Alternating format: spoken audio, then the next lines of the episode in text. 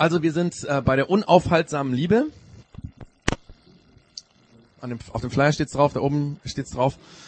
Ähm, diese Themenreihe wird noch im nächsten Monat weitergehen, also Februar und März. Und wir machen heute genau dort weiter, wo der Johannes letztes Church Zone aufgehört hat. Aber als Erinnerung und für die Leute, die letzte Church Zone nicht dabei waren oder die den Podcast nicht gehört haben, will ich noch mal kurz zusammenfassen, worum es ging oder vielleicht auch ein bisschen länger zusammenfassen. Also letzte Church Zone ging es um Liebe. Und damit ging es um das Wichtigste, worum es im Glauben an Jesus geht. Quasi das Zentrum des christlichen Glaubens, könnte man sagen. Und das Zentrum des christlichen Glaubens ist Liebe, weil Gott, an den wir glauben, Liebe ist. Gott ist nicht nur liebevoll zu Menschen, ähm, er ist nicht nur jemand, ähm, der die Welt, die er, er erschaffen hat, also die Schöpfung quasi liebt.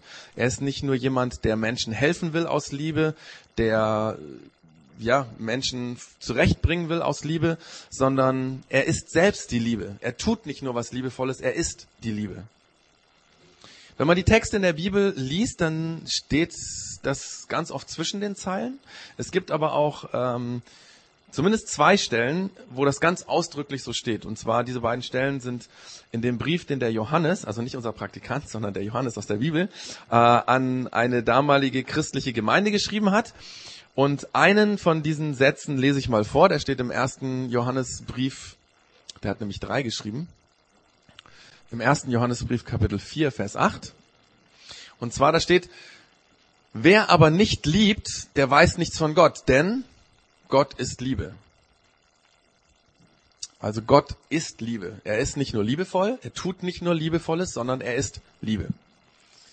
Und weil Gott selbst Liebe ist, wird an jeder Stelle auf dieser Welt, wo Menschen liebevoll miteinander umgehen, ein kleines Stück von Gott sichtbar. Also zum Beispiel ein Paar, das liebevoll miteinander umgeht, eine Mutter, die eine ganz super tiefe, liebevolle Beziehung zu ihrer Tochter hat, ein Vater, der mit seinem Sohn liebevoll rauft und kämpft und Zeit mit ihm verbringt, oder eine Krankenschwester, die sich liebevoll um den Patienten kümmert, über das, was eigentlich ihr Job wäre, hinaus und ihn pflegt. In all diesen Dingen zeigt sich ein Stück von Gott, weil er Liebe ist und weil dort Liebe gegeben wird. Und an diesen Gott, der Liebe ist, glauben Christen. Oder sagen wir es besser so rum. Ob jemand Christ ist oder nicht, zeigt sich daran, ob er an diesen Gott glaubt und ihm vertraut, der selbst die Liebe ist. Das sieht man nicht von außen, aber sag ich mal zur Selbstprüfung sozusagen. Die Frage ist natürlich, wer ist aber dieser Gott, der Liebe ist? Wie wird er uns in der Bibel beschrieben? Also, wenn wir uns im Neuen Testament anschauen, wie Gott beschrieben wird, das können wir nicht so ganz verstehen, aber dort wird gesagt, er ist ein Gott, der sich aber den Menschen in drei verschiedenen Personen zeigt.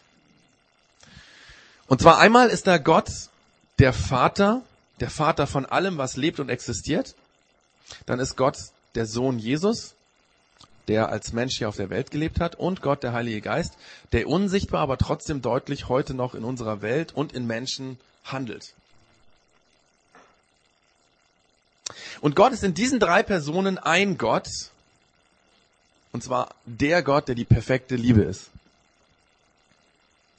Johannes, diesmal unser Praktikant, hatte das versucht so zu erklären, dass er gesagt hat, der Vater liebt Jesus und er liebt den Heiligen Geist und Jesus liebt Gott, den Vater und den Heiligen Geist und der Heilige Geist liebt Jesus und Gott den Vater. Also ein perfektes Liebestrio. Und keiner von diesen Personen, die Gott ist, ist je liebesbedürftig, wie wir das als Menschen kennen, weil in allem, was Gott ist und denkt und tut, ist immer Liebe verwoben. Es gibt nichts, was Gott tun könnte, was nicht zutiefst Liebe ist.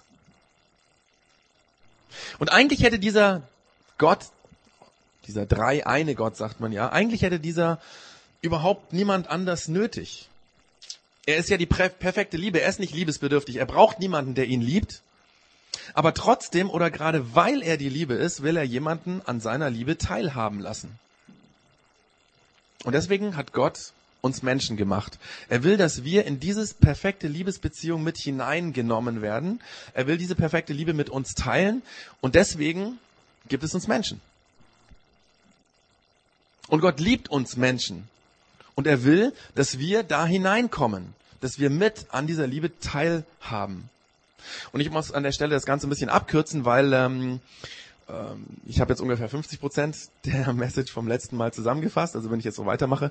Ähm, aber äh, ganz, ganz wichtig, die Liebe von Gott, die zeigt sich im Grunde genommen in drei verschiedenen ähm, Dingen. Da können wir sehen. Das erste ist folgendes, das steht schon hier oben. Und zwar, wir können die Liebe von Gott daran sehen, dass er uns Menschen gemacht hat, dass es uns gibt. Also will heißen, Gott liebt jeden Menschen. Gott freut sich, wenn je, ja, immer dann, wenn ein Mensch auf diese Welt kommt, wenn er geboren wird, immer dann, wenn Menschen in diese Welt hineingeboren werden, ein kleines Baby, er liebt es. Aber auch der alte Greis, Gott liebt jeden. Das ist das Erste, woran sich die Liebe Gottes zeigt. Und das Zweite ist, die Liebe Gottes können wir dann sehen oder daran sehen, dass Gott uns Menschen aus unseren Verstrickungen in böse Dinge herausholen will. Also Gott hat die Welt und die Menschen ohne Böses erfunden. Er wollte gar nicht, dass wir böse oder lieblos miteinander umgehen. Er wollte keinen Egoismus. Er wollte nicht, dass wir neidisch sind, dass wir unbarmherzig sind, rückslos, rücksichtslos sind, verletzend, maßlos. All das wollte er nicht, aber wir sind es. Es passiert im Alltag. Und noch vieles andere Böse bringen wir auf dieser Welt fertig. Und Gott, der uns so sehr liebt, der uns aus Liebe erfunden hat, der könnte jetzt sagen, Zielverfehlung. Also so habe ich das nicht gedacht. Äh, so habe ich das nicht gemeint. Ich wollte doch, dass da Liebe ist zwischen den Menschen und jetzt gehen sie böse miteinander um. Also ich beende das Experiment, ich äh, schieb das vom Tisch und fange nochmal neu an. Aber genau so ist Gott nicht. Sondern er ist Liebe und weil er Liebe ist, setzt er alles dran, um uns aus diesem Bösen herauszuhelfen, um uns die Lieblosigkeit wegzunehmen, um uns zu retten aus dem, was uns kaputt macht auf dieser Welt. Gott will uns retten, er will uns vergeben. Das ist das, woran wir so das zweite Ding, woran wir seine Liebe sehen. Und das dritte ist, er will uns nicht nur vom Bösen retten, er will nicht nur das Böse wegmachen, sondern er will uns helfen und uns verändern, dass wir Gutes tun. Und wir lesen, sehen seine Liebe daran, dass er sagt, ich will dir nicht nur von außen helfen, sondern ich will in dich hineinkommen. Also Gott sagt, ich will in Menschen hineinkommen und in ihnen leben und in ihnen die Kraft sein, die Gutes tut ähm, damit Menschen von innen heraus zum Guten verändert werden. Also Christen sind Menschen, in denen Gott lebt, die von innen heraus von Gott verändert werden. Das ist das Dritte. Daran sehen wir seine Liebe. Und interessant ist, dass diese drei Dinge genau diese drei Personen widerspiegeln, nämlich Gott der Vater, der Sohn, der Heilige Geist. Gott, der uns gemacht hat, Gott, der uns retten will, Gott, der in uns leben will.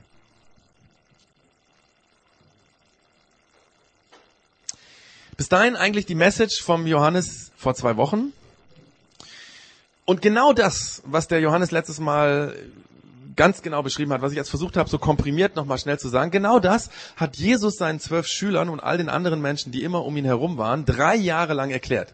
Also die haben das sozusagen in einer dreijährigen ähm, Vorlesung oder in einem ähm, Studienkurs, der drei Jahre lang war, gelernt, dass Gott Liebe ist. Sie haben Gott kennengelernt, der Liebe ist. Sie haben kennengelernt, ähm, dass Gott in diesen drei Personen irgendwie da ist. Und Jesus hat ihnen das erklärt, indem er Beispielgeschichten erzählt hat, indem er kranke Menschen geheilt hat, indem er ähm, liebevoll mit Menschen umgegangen ist. Also in dem, wie er mit Menschen umgegangen ist, haben sie auch lernen können. Es war quasi eine praktische ähm, Lehrveranstaltung. Er hat nicht nur geredet, er hat es auch getan. Und diese Schüler von Jesus haben Stück für Stück begriffen, wer Gott ist. Sie haben angefangen zu glauben, dass Gott Liebe ist. Und sie haben angefangen zu glauben, dass Jesus der Sohn Gottes ist, durch den uns Gott retten will. Und sie haben verstanden, dass dieser Jesus, weil er der Sohn Gottes ist, äh, wegen den drei Personen von Gott letztendlich Gott selber ist. Versteht ihr? Dass sie begriffen haben, hey, das ist Gott, der mit uns hier unterwegs ist. In der Person von diesem Menschen Jesus, von dem Sohn. Und dann nach drei Jahren, als Jesus so drei Jahre Wanderprediger war, ist er verhaftet worden von seinen Feinden und letztendlich hingerichtet worden. Und als er gestorben war, haben Freunde von ihm und seine Schüler ihn begraben. Aber Jesus ist nicht tot geblieben, sondern, und das ist ja genau der Clou am Glauben, nachdem er drei Tage tot war, ist er wieder zurückgekommen ins Leben. Und seine Schüler, die konnten das zuerst überhaupt gar nicht begreifen und glauben, aber sie haben dann diesen Jesus wieder lebendig erlebt. Sie waren 40 Tage mit ihm zusammen. Und Jesus hat diesen drei Jahre Studienkurs mit den Schülern zu Ende gebracht. Und er hat ihnen noch die letzten wichtigsten Dinge beigebracht, mit ihnen durchbuchstabiert. Und dann, dann hat Jesus diesen Schülern einen Auftrag gegeben. Und diesen Auftrag können wir uns jetzt mal zusammen anschauen. Der steht im Matthäus-Evangelium im Kapitel 28. Da sagt Jesus, mir ist alle Macht im Himmel und auf der Erde gegeben. Darum geht zu allen Völkern und macht die Menschen zu meinen Jüngern, tauft sie auf den Namen des Vaters und des Sohnes und des Heiligen Geistes und lehrt sie alles zu befolgen, was ich euch geboten habe. Und seid gewiss, ich bin jeden Tag bei euch bis zum Ende der Welt.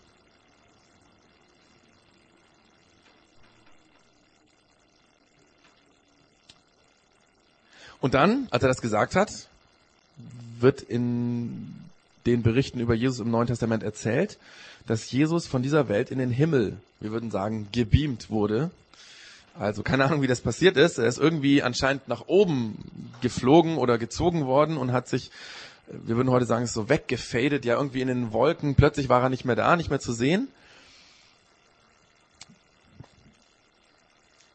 Und bevor er eben von dieser Welt weggegangen ist, hat er diesen letzten Auftrag seinen Schülern gegeben. Also geht zu allen Völkern, macht diese Menschen zu Schülern, also Jünger bedeutet eigentlich nichts anderes wie Schüler, tauft sie auf dem Namen des Vaters, des Sohnes, des Heiligen Geistes, also er hat damit gesagt, tauft sie im Namen dieses Gottes, der sie diese perfekte Liebesbeziehung in drei Personen ist, und lehrt sie alles zu befolgen, was ich euch geboten habe. Das waren die letzten Worte von Jesus hier auf der Erde.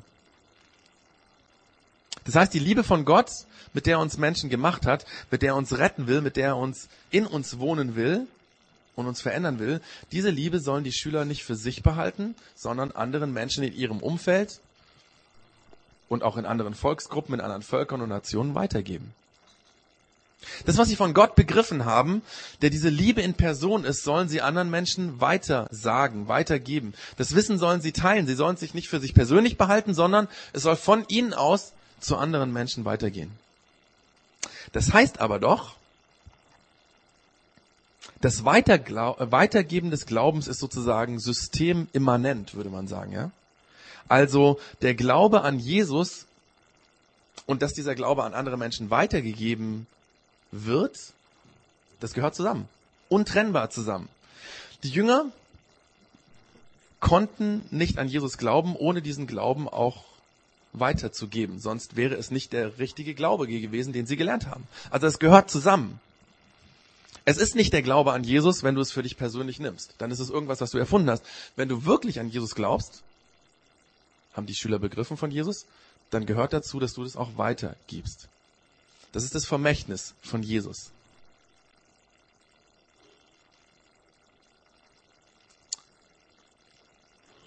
Und das, was diese Schüler letztendlich weitergeben sollten, war letztendlich die Liebe. Die Liebe Gottes, könnte man sagen, ist eine sendende Liebe.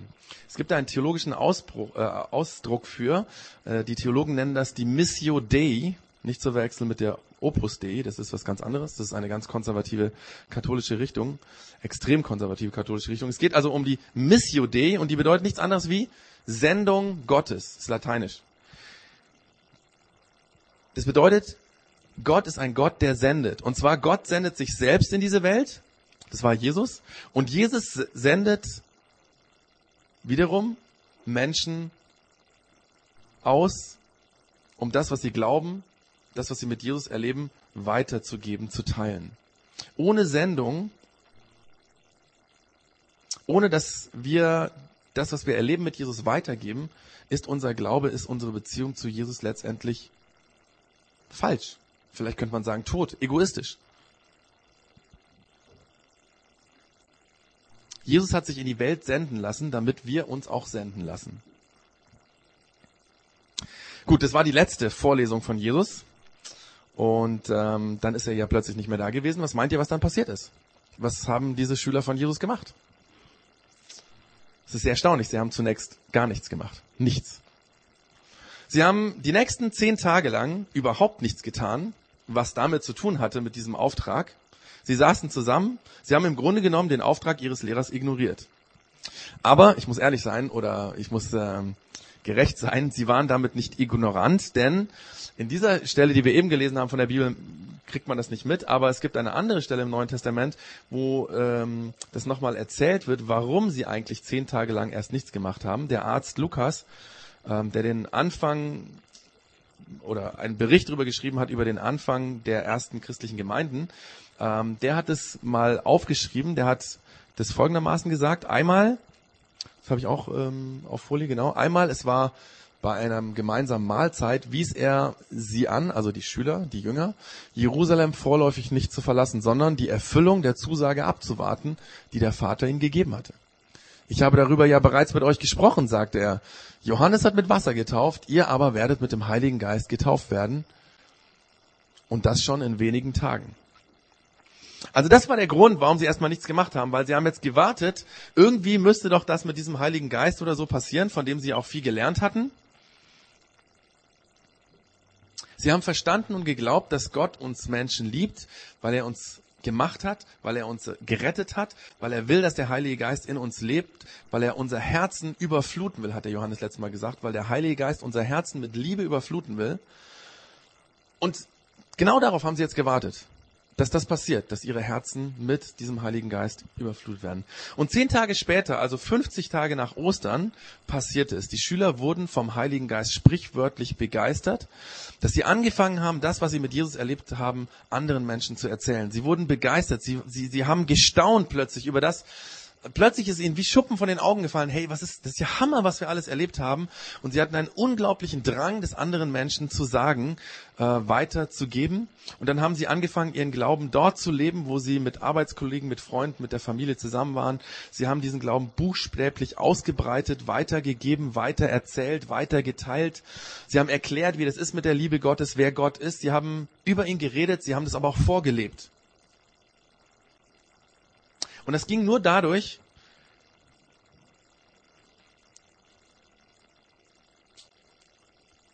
dass sie letztendlich sich für diese Sache, für diesen Glauben, für diesen Gott hingegeben haben. Also deswegen das Thema Hingabe. Gottes Hingabe war, dass er in diese Welt gekommen ist.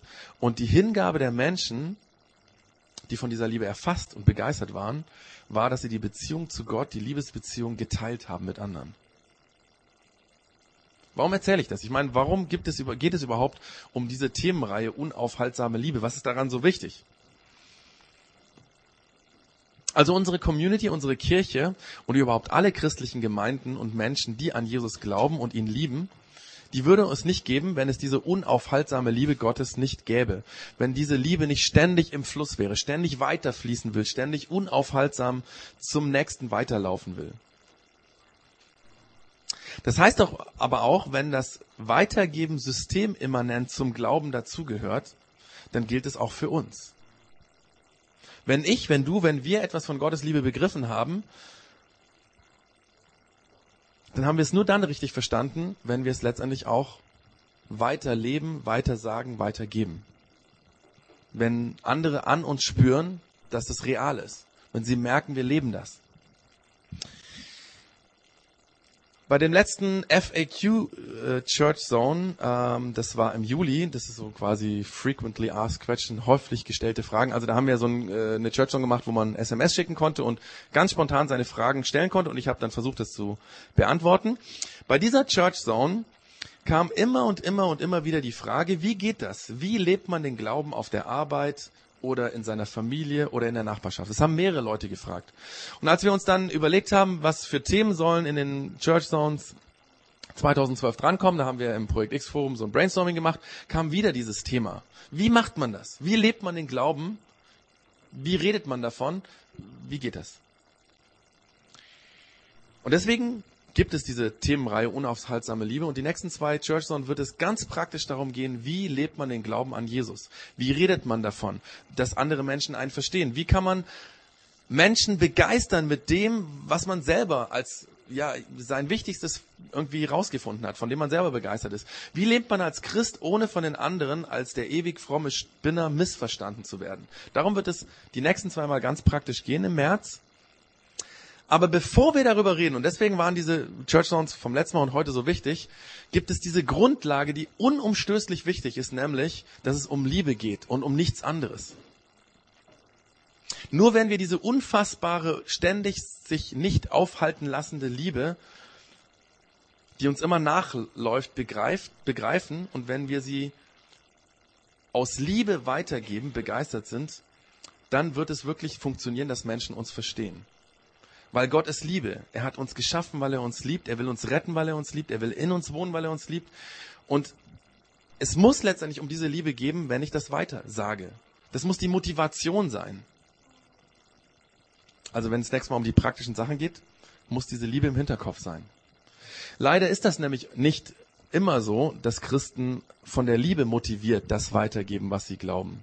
Viele Christen geben den Glauben nicht weiter, weil sie Gott so sehr lieben, sondern weil sie denken, sie müssten das tun. Sie wollen es richtig machen. Sie wollen den Auftrag von Jesus erfüllen. Und manch einer von ihnen denkt dann auch, und so ging es mir, dass man vielleicht die Welt retten will, so wie Tim Bensko das singt, nur noch kurz die Welt retten, als wenn wir die Welt retten könnten. Viele Leute sind dabei total übereifrig. Und ich kenne das von früher. Ich war, äh, ich habe meinen Zivildienst in einem christlichen, in einer christlichen Organisation gemacht und unser Chef, das war so ein Typ, der war total begeistert und der konnte mit jedem darüber reden. Der hat sich in den Zug gesetzt ins Abteil und hatte mit fünf Leuten über den Glauben geredet und die waren auch noch begeistert. Und er hat gedacht, das müsste bei jedem so sein. Und deswegen hat er jedes Mal, wenn wir irgendwie am Wochenende nach Hause gefahren sind, hat er Druck gemacht und hat gesagt, hey, wenn du in den Zug kommst und die fünf Leute sitzen neben dir, du bist dafür verantwortlich, dass sie das auch mitkriegen.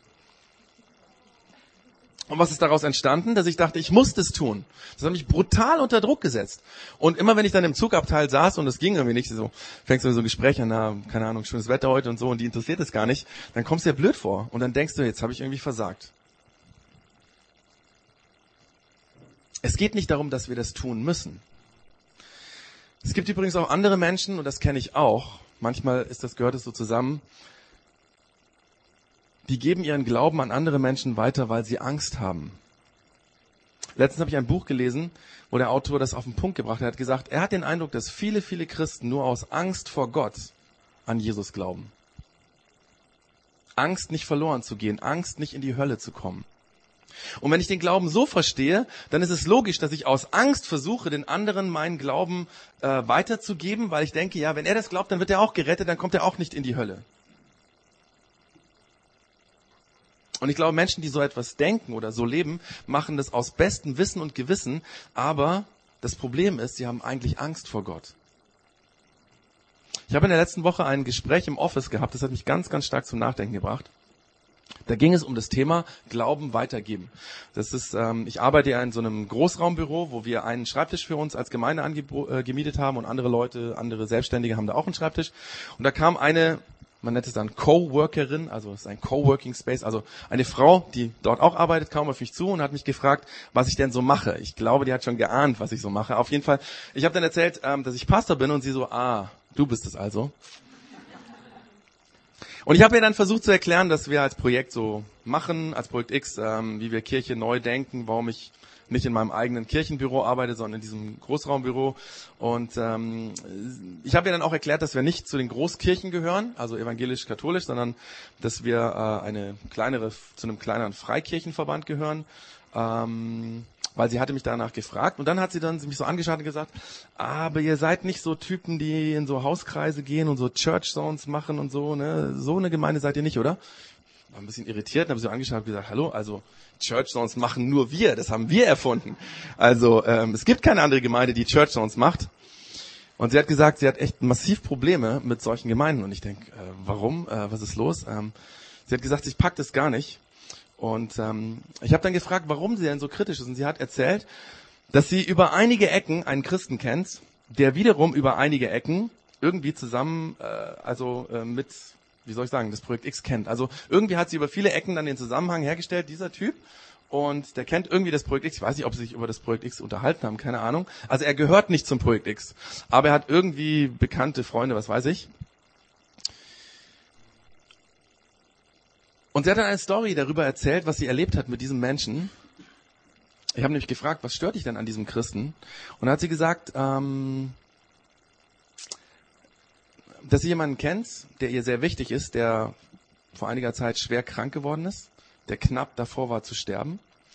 Und dann kam dieser bekannte Christ, also dieser Bekannte dieses Menschen sozusagen ans Sterbebett und hat versucht, diese Person, von der keiner wusste, ob sie überlebt, zu bekehren. Letztlich ist diese lebensbedrohliche Situation gut ausgegangen, aber dieses Gespräch sitzt ganz tief im Herzen von dieser Person, der so krank war und auch von den Bekannten. Da kam einer an mein Sterbebett, der mich bekehren wollte? Der wollte mich nicht begleiten, der wollte nicht trauern mit mir, der wollte nicht meine Hand halten, der wollte mich bekehren. Der ging es gar nicht um mich. Den ging es um seine Zwecke, um seinen Himmel, um seinen Glauben. Ich weiß, dass dieser Christ das garantiert nicht so gemeint hat. Er wollte seinen Bekannten vor der Hölle retten. Natürlich, weil er ihm wichtig war. Aber so ist das nicht angekommen. Und ich glaube, zutiefst ist es deswegen nicht angekommen, weil die Motiv, das Motiv war das Falsche. Angst vor der Hölle, Angst vor Gott ist nicht die richtige Motivation.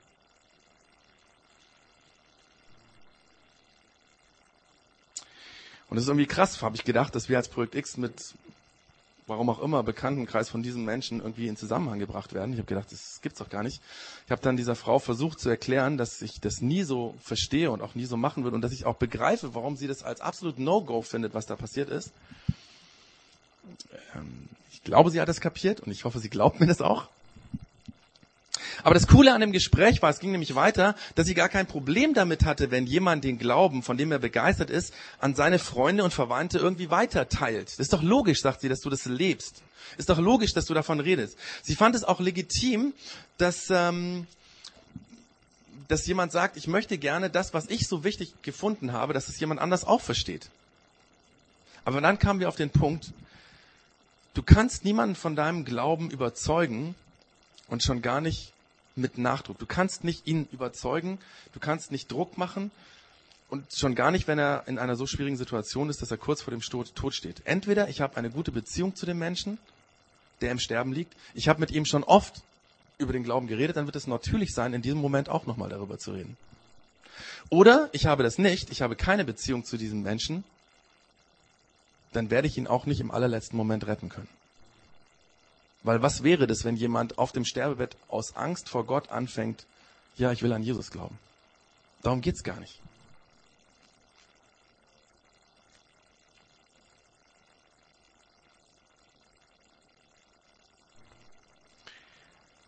Beim Glauben an Jesus geht es nicht darum, dass ich in den Himmel kommen will und auch nicht um die Umkehrung. Es geht nicht darum, dass ich mich vor der Hölle retten will. Es geht darum, dass Gott uns Menschen unendlich liebt dass wir in diese Liebesbeziehung von Gott eingeladen sind. Es geht darum, dass wir den Sinn des Lebens finden, wenn wir in diese Liebesbeziehung Gottes hineinkommen.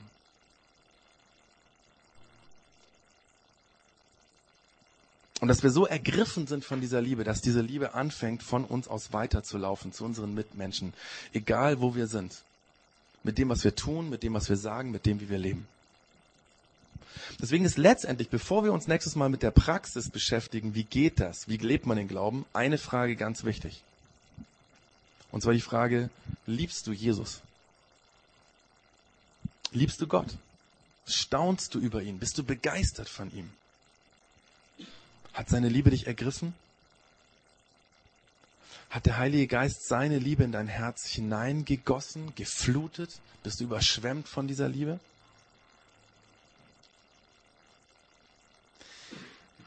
Nur dann macht es Sinn, darüber nachzudenken, wie wir den Glauben sinnvoll weitergeben können, wenn diese Liebe die Motivation ist. Weil Gott selbst ist die Liebe. Und nur dann kann jemand Gott wirklich kennenlernen, wenn er an uns merkt, dass Gott Liebe ist. Und an einer Stelle in der Bibel steht, in der Liebe ist keine Angst. Liebe und Angst gehen nie zusammen. Und das wünsche ich mir, dass das entsteht. Vielleicht sagst du, ich weiß es nicht, ob ich Jesus liebe. Vielleicht sagst du, ich weiß auch nicht, ob ich begeistert bin, aber ich würde das gerne. Ich glaube, da kann man für beten und sagen, Jesus, ich will diese Begeisterung von dir haben, die, die echt und ehrlich ist. Ähm, ich will, ich will, dass diese Liebe ansteckend ist. Ich will mehr begreifen von dieser Liebe. Ähm, Das können wir nicht machen und ich kann es auch nicht machen. Wie gesagt, du kannst niemanden davon überzeugen. Ich kann auch dich nicht davon überzeugen. Ich kann auch nicht mit Nachdruck Liebe machen. Also ich kann nicht sagen irgendwie hier, du musst aber Gott lieben oder so. Deswegen werde ich jetzt einfach noch beten und wir werden gleich ein Lied singen, wo es nochmal darum geht, ähm, dass wir staunen lernen über diesen Gott, der Liebe ist und der alles tut, um uns zu retten aus Liebe und der in unser Herz hineinkommen will. Gott, danke, dass du der bist, der uns gemacht hat und dass du uns unendlich liebst, dass du dich immer freust, wenn irgendein Baby auf der Welt geboren wird, weil du willst jeden Menschen. Du willst das Leben von jedem Menschen. Danke, dass du uns unglaublich liebst, so sehr liebst, dass du uns dann retten willst aus dem, aus dieser bösen, oft bösen Welt, wo viele Dinge schieflaufen, wo wir vieles falsch machen, wo wir lieblos sind, egoistisch, geizig, wo wir manchmal Menschen ablehnen, und danke, dass du uns dann auch helfen willst, dass wir neu werden, dass wir diese Dinge ablegen und dass wir von innen heraus zum Guten verändert werden. Und ich wünsche mir, dass wir das immer mehr begreifen und dass wir darüber staunen lernen, weil dann wird diese Liebe uns erfüllen und dann wird dein Heiliger Geist uns fluten, überfluten mit dieser Liebe. Und dann wird sie weiterlaufen an andere Menschen. Und dann werden andere Menschen, wenn wir darüber reden, begreifen, worum es geht. Und sie werden angezogen sich fühlen von dieser Liebe. Nimm alle Angst in uns weg, die wir vielleicht davor haben, irgendwann nicht bei dir anzukommen. Darum geht es nicht. Weil wir sind jetzt schon bei dir, wenn wir dich kennenlernen und dich lieben. Und wenn diese Liebe uns ergreift. Amen.